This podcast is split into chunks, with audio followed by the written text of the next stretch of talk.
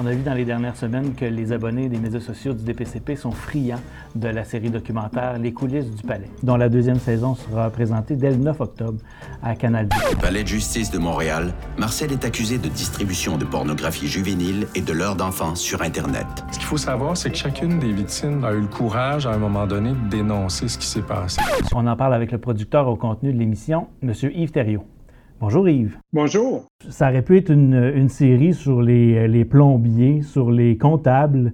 Euh, vous avez choisi euh, les, les, procureurs de la, de la, Couronne, les procureurs aux poursuites criminelles et pénales euh, et le, le, système de justice dans son ensemble. Pourquoi? La série se veut un exercice de vulgarisation, démystification du système judiciaire et met en vedette, bon, juste pas juste les procureurs du DPCP, mais aussi les juges et les, les avocats des autres officiers de justice. En fait, c'est que on a vu ce, le même genre de série euh, produite euh, dans un hôpital, de, on, parle de, de garde 24-7 ou dans une école secondaire.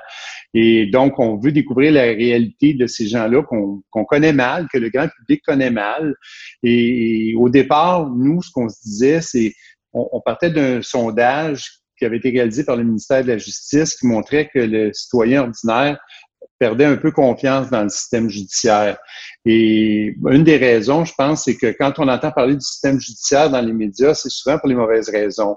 Parce que Lorette Jordan, parce qu'un juge a dit une niaiserie, ou ben non, parce que, je sais pas moi, il y a un, il y a un criminel qui a été relâché. Donc, euh, ce qu'on oublie, ce qu'on oublie malheureusement, c'est qu'à tous les jours, dans les, dans les 55 palais de justice du Québec, il y a des milliers d'officiers de justice qui s'en vont travailler, qui ont à cœur que ça fonctionne qui ont à cœur que le, le, le, la justice soit rendue, mais de façon efficace, moins coûteuse, plus rapide. Donc, euh, il n'y a pas que des affaires qui ne marchent pas dans notre système judiciaire et c'est ça qu'on voulait montrer. Des gens qui sont passionnés et qui aiment ce qu'ils font et qui se mettent au système, au, pardon, au service du justiciable. Qu'est-ce que vous euh, n'aviez pas montré dans la saison 1 que la saison 2 va vous permettre de montrer? On a un procès euh, de distribution de pornographie juvénile et l'heure d'enfant. Une autre chose qu'on qu va montrer, et ça, je trouve ça très intéressant, je trouve qu'on a bien réussi, ça va être un, procès avec une requête de charte. Euh, les, procureurs du DPCP sont bien au fait de ça, mais pour le, commun des mortels, c'est pas une requête de charte mais on va le voir euh, dans, un des épisodes de la série. Euh, c'est donc c'est un, procès pour possession d'armes, mais l'accusé a présenté donc une requête pour annuler la preuve qui était présentée, alléguant qu'il n'avait pas, été informé des motifs de son arrestation au moment de son arrestation et que la fouille qui avait été à laquelle les policiers avaient procédé était abusive. Donc, dans un épisode, on va voir c'est quoi une requête de charte. On s'est penché aussi sur euh, tout le, processus des comparutions devant un juge.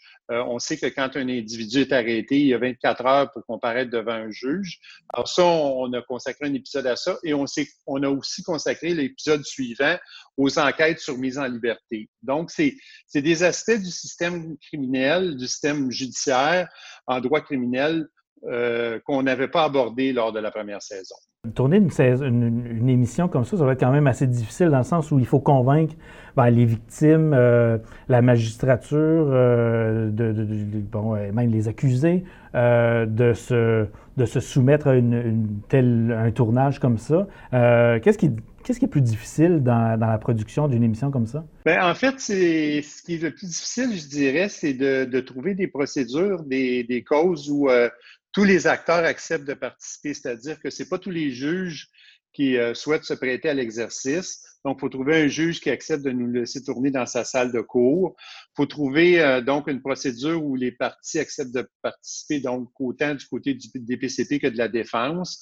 Et euh, généralement, on va pas nécessairement demander l'approbation de, des parties ou de l'accusé en particulier, euh, parce que de toute façon, même si les procès sont publics, d'une façon générale, à moins d'avoir l'autorisation expresse de l'accusé, généralement, l'identité de l'accusé n'est pas révélée, donc son visage est brouillé au montage, son nom n'est pas révélé. Donc, il y, a, il y a une certaine confidentialité qui reste autour de l'identité de l'accusé.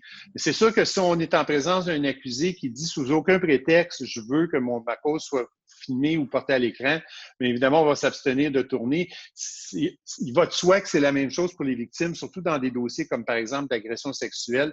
C'est sûr que si la victime se sent pas à l'aise qu'on tourne malgré les engagements de confidentialité, c'est sûr qu'on va s'abstenir. Donc, il y a tous ces facteurs-là qui font que il faut que toutes les parties acceptent dans une procédure donnée de nous laisser euh, de nous laisser filmer. Je m'en cache pas, je m'en suis jamais caché. J'ai beaucoup d'admiration pour euh, pour les procureurs du DPCP.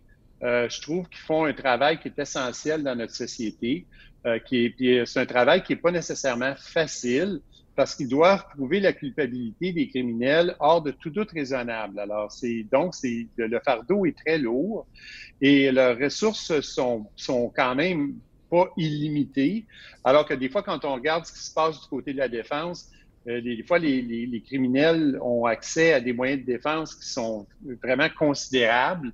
Euh, donc, euh, j'ai souvent l'impression qu'ils se battent pas nécessairement à armes égales. C'est un travail qui est un peu ingrat parce qu'on on attend des procureurs qui vont, qui vont faire condamner tous les criminels alors que c'est loin d'être acquis.